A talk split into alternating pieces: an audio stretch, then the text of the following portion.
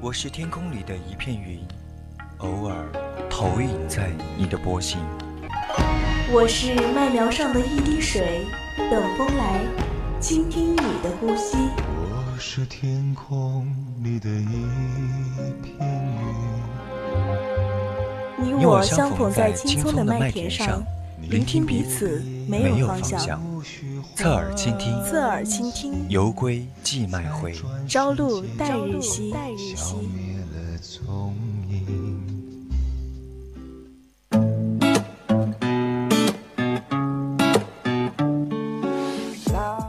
用心聆听，侧耳依旧。亲爱的听众朋友们，大家晚上好，这里是 FM 一零零四川宜宾学院校园之声 Music 广播电台，在每周日晚二十一点到二十二点直播的晚间专栏节目《侧耳倾听》。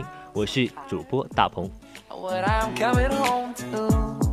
今天的侧耳倾听，在上半段节目隐隐约约将会给大家分享的电影是《在这世界的角落》，体会在那个战乱中的广岛故事。下半段的人在旅途，主播将带大家游览九朝古都洛阳，经历几千年的风雨洗礼，手抚着厚重的城墙，历史在耳畔轻声诉说。三位叔则为您送上芒果街上的小屋，欢迎听众朋友们在节目当中与我们互动。可以，大家如果有想对话主播说的话，那么有意见有或者是建议，都可以通过 QQ、微博还有微信告诉我哦。一起加入我们的 QQ 听友四群二七五幺三幺二九八。当然，也可以在微信上面搜索小写字母的宜宾 VOC 一零零，关注我们的微信推送。当然，也可以 @VOC 广播电台主播们在这里等你哦。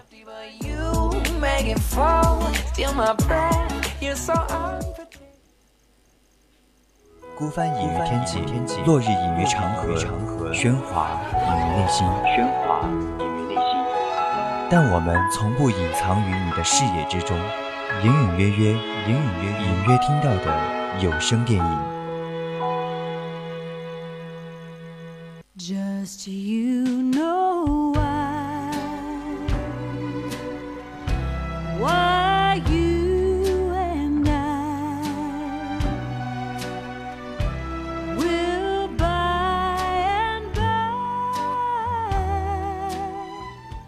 时间看了一部很暖心的电影，就想着给大家来分享分享。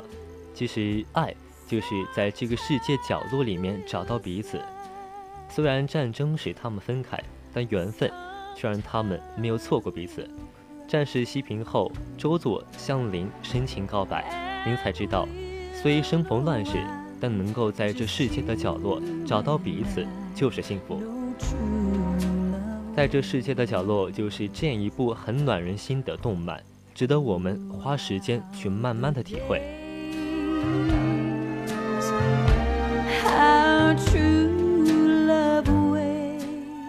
在这世界的角落是片渊虚直执导的动画电影，由能年林奈等担任配音。其实它也改编自河野时代的同名漫画，以二战末期的广岛为舞台，讲述了女主宫林嫁到住在军港无事的国家之后，经历了几次空袭，拼命的生存，积极面对生活的故事。小林是一个出生于日本广岛市江波、擅长画画的少女。昭和十九年，十八岁的她就嫁去了距离家乡二十公里的吴氏，年纪轻轻的就成了一名家庭主妇。虽然生活缺乏激情，但她每天都在为丈夫的餐桌而努力。可是，作为日本海军的根据地，吴氏在战争当中也遭到了多次的空袭。小林每天都在阳台上眺望军舰引发的火光，整个街道都布满了灰烬。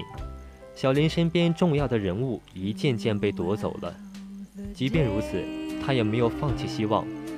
然后呢，昭和二十年的夏季到来了，那么故事也就拉开了序幕。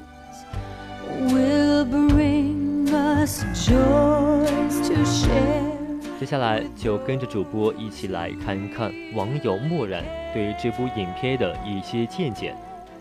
二零一六年度的寻报十佳榜单公布了，在这世界的角落力压了众多的优秀作品，被评选为第一。与此同时，片源徐直也获得了寻报最佳导演奖，这却是自宫崎骏《龙猫》以来第二部荣登寻报第一的动画电影。片源虚直看似不大为人所知，其实早在宫崎骏的《魔女宅变集》几次参加过了其中的制作。从此前的作品《空想星子》和《千年的魔法》，更是荣获了第十四届。文化厅媒体艺术节优秀奖，赢得了大批粉丝的拥护。所以，在这个世界的角落及新海诚你的名字之后，在不同意义和观众群里面，又引发了又一阵的追捧和热潮。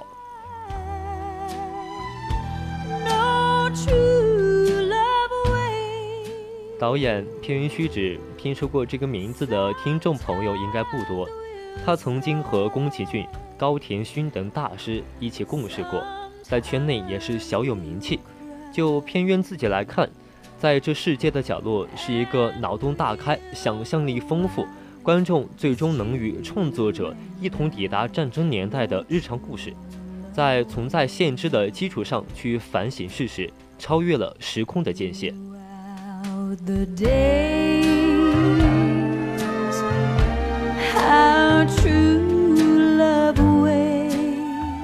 该影片在剧情的设定之上，在这个世界的角落和高田勋的《萤火虫之墓》，两者都是以二战为历史背景，以美军空袭下的日本为舞台的一部动画作品。《萤火虫之墓》中的遮天蔽日般的呼啸而过的美军飞机，投放下了燃烧弹，即便把整个城市都化成了一片火海。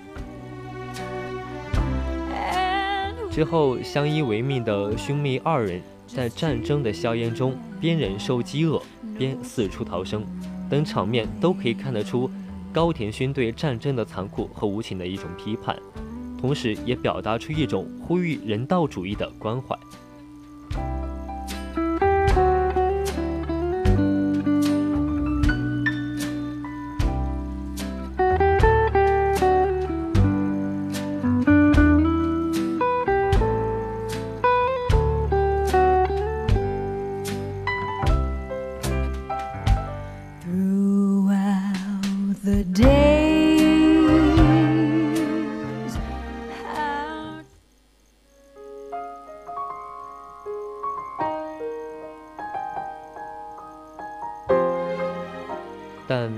这个世界的角落呈现出的却是一种全新的战争观。如果说《萤火虫之墓》是人间地狱下的人们充满泪与血的战争片的话，那么在这世界的角落则是悲惨世界里面，通过普通人们的视角刻画的日常生活里那样洋溢着爽朗笑声。这种战争观的差异和选择也反映到动画的表现手法上来，前者。主要以黄色和红色等沉重的色调为主，后者却只用水彩笔的画风，绿色和蓝色的浅色色调描绘着故事的发展。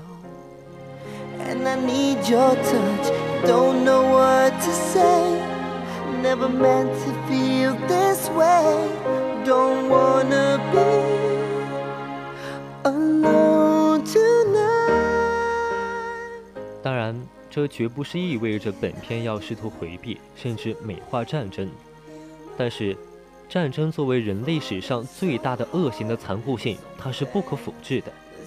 但是，生活在战争硝烟之下的人们，真实的生活状态和想法，到底又是怎样的呢？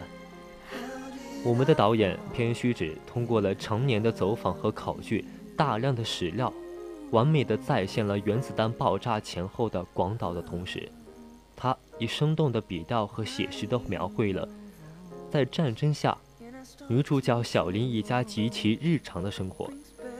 能年耐龄的广岛腔也为本片真的是增色不少了。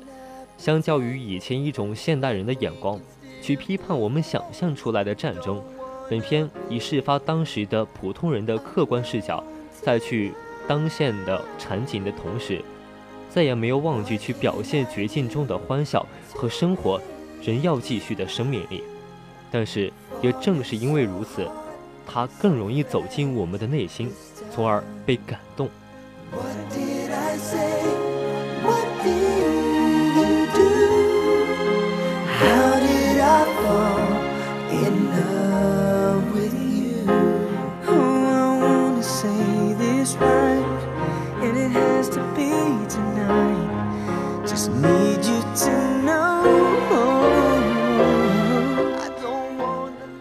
在一个世界的角落，他的写实性和政治诉求，即使是反而十分有力的成为了反战电影。他所反对的，不仅是投下原子弹的美军，也是包括发动战争的日本本国。比如说，正在画画的小林被宪兵抓住了，并指控他是间谍。事后，一家人对此却忍不住大笑。作为监视日本国民政治意识形态的宪兵的存在。他的荒谬，跃然纸上。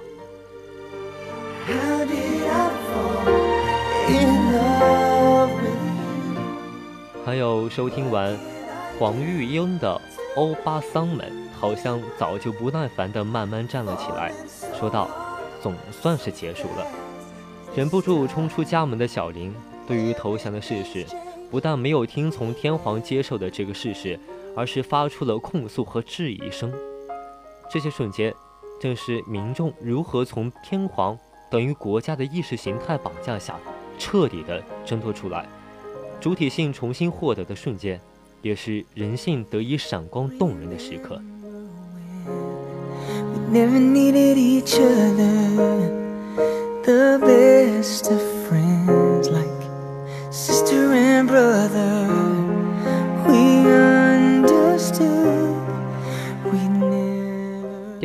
绘画和动画的双重形式，将一段往日时光和战争的关键几幕都呈现出来了，不断的合成一个全新的世界。主人公没有表现出投入或者是拥抱战争的狂热，更没有后来者的反战意识和三观觉悟，他就是一个安于生活、有点文艺爱好的家庭妇女而已。然而，他在最后。却不可思议地冒出来勇气，宣泄般的呐喊着：“战争怎么就可以这样结束了呢？”是啊，这该死的战争！塔隆电影所采取的全新表现方式之前，我清楚地知道，在这世界的角落是在哪一刻击中了自己。这本是一部过于沉重的电影，导演。却有意识地把它拍得很轻盈、很剔透，有全新的视角，神游九天之外。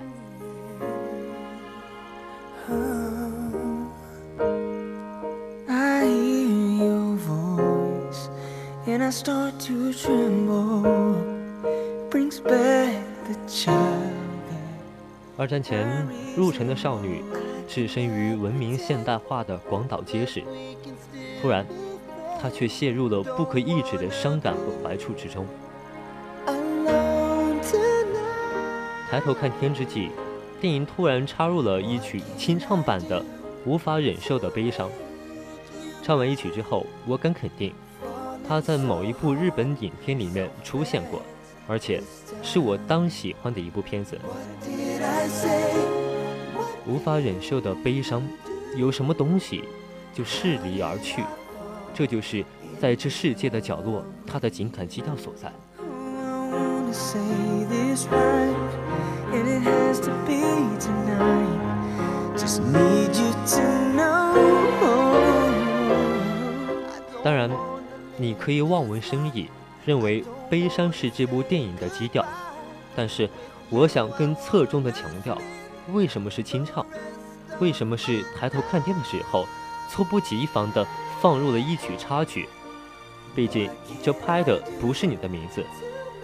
如同彗星从外太空坠落，在这世界的角落，把少女目光和镜头一摇，定格在了悠悠淡淡的厚软的积云之上。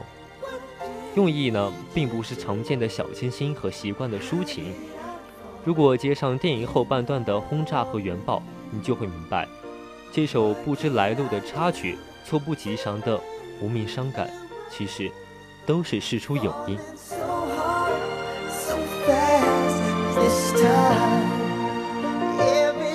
恰好我还看过了河野时代的编剧的另外一部作品，叫做《西兰之皆因之国》，他当年也入围了日本的电影寻报年度十佳。我还记得当时评论的标题叫做“政治过敏”。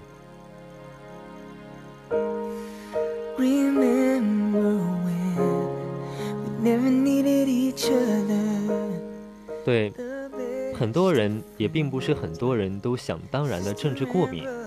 之所以用这个标题呢，就是涉及到终止二战重要标志事件的广岛长崎原子弹爆炸，对于中日美这三个国家存在着不同的看法。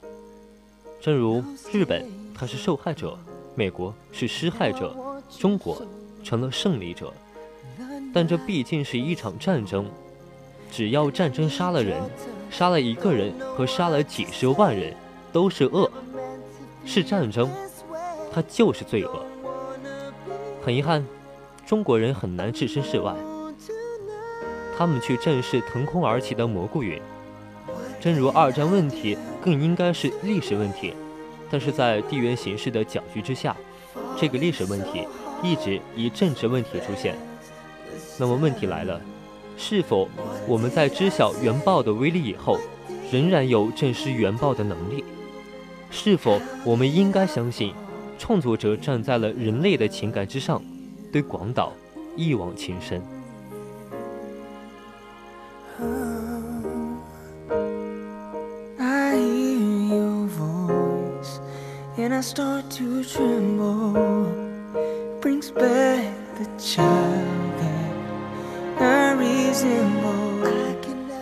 在这世界的角落，是一部有着文艺外观，其实完全不太理睬主流观众的一部艺术动画片。它一直沉溺于主人公的神游和迷乱之间，突然之间，他就抖露出了人性的伤感，就好像在冥冥之中，主人公预知到有一种强大不可抵抗的力量。会打破眼前按部就班的所有的家庭生活，他突然间就改变了许多人的命运，夺走了许多人的性命。影片里的女主人公，她有一项充满表现力和想象力的兴趣爱好，就是借绘画把主观实现加工成了第三视角，纯度极高的抽象绘画。即便那些画作的风格与抽象派毫无关系，但他的一笔一画，天真烂漫、调皮的给大海、天空和美好的事物都上了颜色，也把丑陋、暴力和恐怖的记忆变成了绘画艺术的一部分。这是一部与普利利工作室相当的一部艺术作品。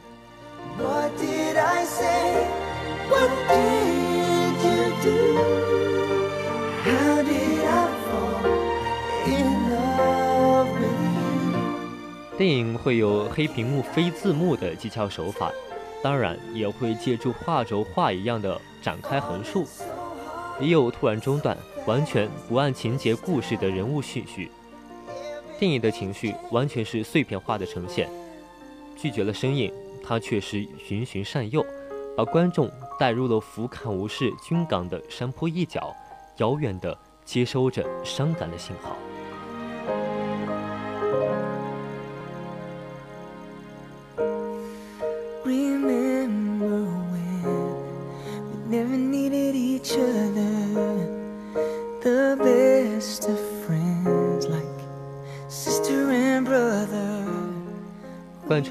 在这世界的角落的脉络，可能只是时间的流动，它的暑往寒来，导致了整部电影就像一本少女日记。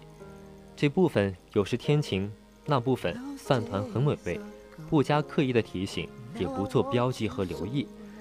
导演提供了一个参考说法，他希望观众呢就像是通过观看时事，并不像纸张上的漫画漫格。却感受到了人物动态与情感张力，而在这世界的角落所做的，就是进入到那个讲着方言的想象时空。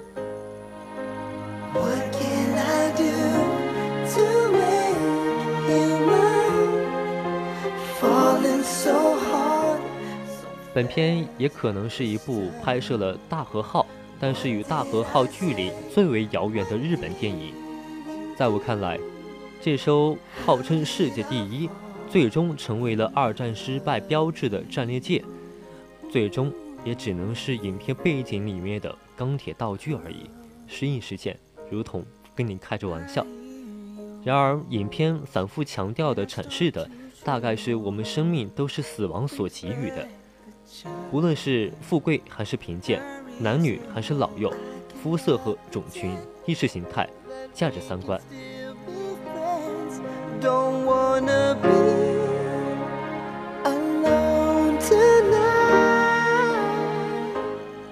活在世界上，不是因为你更重要、更值得存活、更有天赋、才华和勇气，那只不过是因为死亡还没有带走你。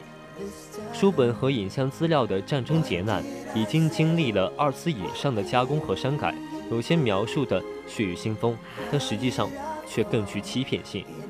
当许多人去记忆的河流里面摸索和对着那些水中的石头的时候，尤其是有记载的大事件，亲历者往往会产生一种身不在场的迷幻错觉，又或是其他的反应，而那些事情只是发生了而已。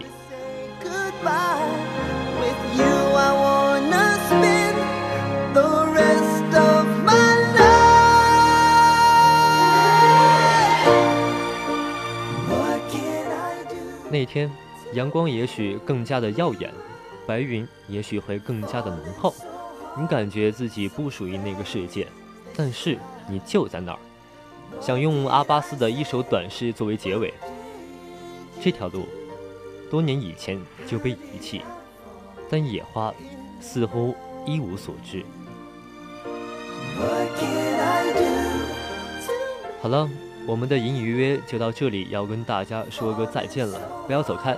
接下来是我们的人在旅途。